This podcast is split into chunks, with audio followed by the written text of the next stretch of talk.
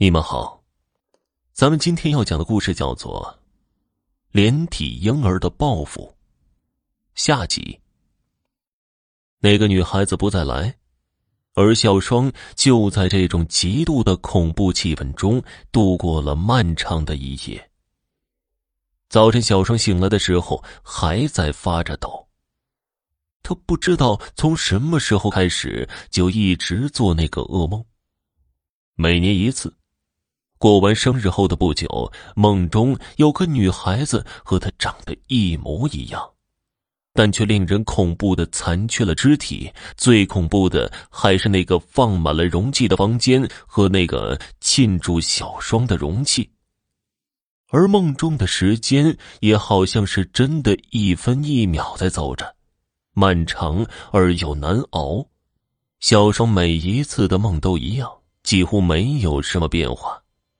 如果有变化的话，就是在他小的时候，梦中那个残废女孩子和他一样小，而现在他长大了，梦中那个女孩子也和他一样大，还有那个房间，每一次小双都觉得多了很多的容器。小双不知道什么时候他会疯掉，可能那只是迟早的问题，在以后的日子里，小双。只是竭力要忘掉的梦，要不他会疯掉的。他很想找个人说一下，但是他知道没有人会相信。因为在他中学的时候，他试图对一个最要好的女孩子说，但他只说了他每年的同一天都会做同一个梦时，那女孩子就大笑着说：“你不会是想说你有特异功能吧？”从那以后，小双明白是不会有人相信他说的关于那个梦的。小双和小刘医生的感情更好了，虽然小刘还是常常在约会的时候要赶去医院，或是在小双打他手机约他的时候，他正在帮他大学的导师整理标本和材料。小双希望这份感情可以冲淡他内心对那个噩梦的恐惧。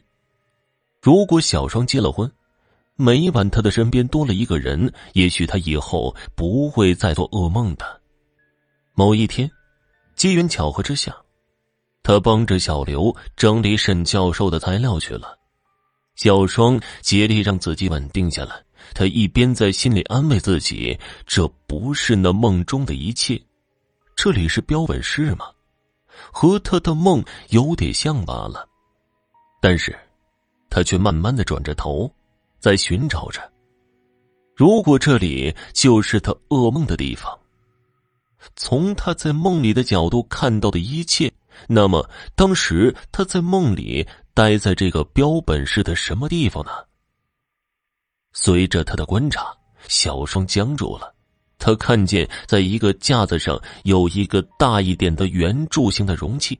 那个容器里有一个像婴儿一样的标本，那个婴儿只有一条腿，而且下半个身体从腹部以下开始，左边什么都没有，有个切口的腹部，还有一点肠子露出来，浮在液体中。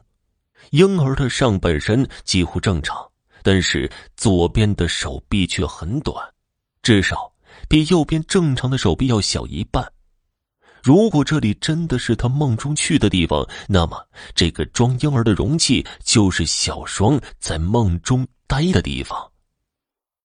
小双竭力镇定下来，他指着那个装着婴儿的容器问小刘：“那是什么东西啊？”“那不是什么东西，那是个婴儿。”“婴儿？为什么用婴儿做标本呢？”小双颤抖着问道：“那不是一般的婴儿，那是沈教授做过分离手术的连体婴。”小刘医生看着小双一副迷茫的样子，找了一本病历递了过来。“喏，你自己看吧，我只是告诉你，一般的连体婴都活不了，这个残缺的更活不了。”小双颤抖着接过病历，打开来看。第一页上就是几幅照片，照片已经发黄了，那上面是两个长在一起的婴儿，是女孩子，其中一个是长得很完整的，而另外一个像是从那个长得完整的婴儿的肚子上又长出的一个身体。几幅照片是从不同的角度拍的，可以看出他们的腹部下半部是连在一起的。那个不完整的婴儿只有一条腿。而且他的左手臂明显发育的不正常。从后面的记录里，小双了解到，那对连体婴儿出生后不久，其中一个就是那个残缺的，开始呼吸困难，医生怀疑他活不了多久。为了保住另外一个婴儿，经婴儿的父母同意，医院给这对连体婴儿做了分离的手术。在当时的医学水平，做那个手术是危险的。医院经过细致的检查和探讨，最后这个手术由沈教授执刀。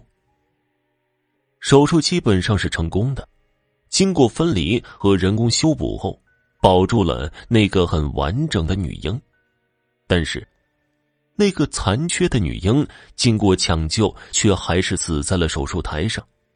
病历的最后是婴儿术后的照片，小双看见那个活下来的婴儿，右腹下部有点椭圆形的经术后修补的切口，而那个残缺的死去的婴儿，则由其父母答应送给沈教授做研究。巧的是，那对女婴和小双正是同一年出生在同一家医院的妇产科。小双颤抖的更厉害了，她的右下部有块和婴儿切口很像的椭圆形、深色一点的皮肤。从小他就问过妈妈那是什么，妈妈说那是小双的胎记，一生下来就有的。小双急速翻完了那本病历，却突然想到了一个重要的问题，他再次仔细的查看病历。他要看看那对婴儿的生日，可是病历里没有记录。小双想了一下，他想起病历里记录的手术日期，那正是小双每年都做噩梦的日子。小双又翻开病历记录手术的那几页，终于在其中的一页上看见了一个记录：那对连体婴手术时刚刚二十六天。小双要昏过去了。那对连体婴儿和小双同一天出生在同一家医院的妇产科，而小双的腹部的胎记和活下来的婴儿的切口一样的形状，这是怎么回事啊？世界上会有这么巧的事情发生吗？还有那个梦，想到那个噩梦，小双不由抬头向那个婴儿的标本看了一眼，可是他惊恐的发现。那个本来死去的婴儿，这时却好像睁着眼在看他，还发出邪恶而阴冷的笑容。小双轻轻叫了一下，就昏了过去。等他醒来之后，人显得瘦了很多，说话都少了。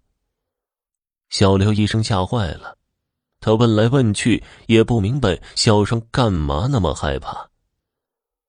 小双好多次向父母打听他出生时的情况，父母说来说去都和以前一样。终于有一天，小双忍不住问他妈妈：“我听说，在我出生的那一天，在我出生的那家医院，有一对连体的婴儿出生了，是不是？”妈妈忽然间脸色苍白，她笑着说道。不知道啊，我都不和人家多说话的，而且我们很快就出院了。小双觉得妈妈明显在掩饰着什么。半夜时分，小双迷迷糊糊觉得好像床前站着个人，他不由得打了个寒战，睁开眼一看，天哪，床前正是站着那个女孩子。那个和他长得一模一样的残缺了肢体的女孩子，小双想喊醒小刘，但是发不出任何的声音，而且他一动也不能动。他看着沉睡的小刘，有滴眼泪从小双的眼角滴下。那个女孩子一只脚站在那儿，奇怪的是，他没有拐杖之类的支撑，却站得那么稳。他笑着，邪恶而又冷酷，还有一些得意。你终于明白了一切。那么，你是不是觉得很对不起我呀？你已经过了那么多年的幸福生活了，现在轮到我了吧？你也该知道，常年被闷在一个容器里是什么滋味了吧？那个女孩子恶狠狠的对着小双，边说着边过来抓住小双的手臂。小双想用力的挣开，但是不行，他只觉得眼前一黑。小刘医生第二天醒来的时候，看见小双已经坐在阳台上了。你怎么起来这么早啊？我睡不着。幸福的蜜月过去了，小刘医生要上班了。不过，小刘发现小双和以前有些不同了。好像性格外向了很多，胆子也大了很多。自从上次他在医科大的标本室昏了以后，他都说再也不去标本室的。可是结婚后，小双又去了几次标本室，他还很有兴致的盯着那个连体婴的标本看，又翻了那本关于连体婴分离手术的记录，一边看还一边冷冷的笑着。有几次，小刘医生一个人待在医科大的标本室的时候，他总觉得好像有人在看着他。可是他回头去，什么人都没有。他不由得觉得自己好笑。标本室里就他一个人，怎么会觉得有人在看他呢？神经过敏了。可是，小刘没有注意到。在那个装着连体婴儿标本的容器里，有两道怨恨的目光正在看着他。好了，听众朋友，本集播讲完毕，感谢您的收听。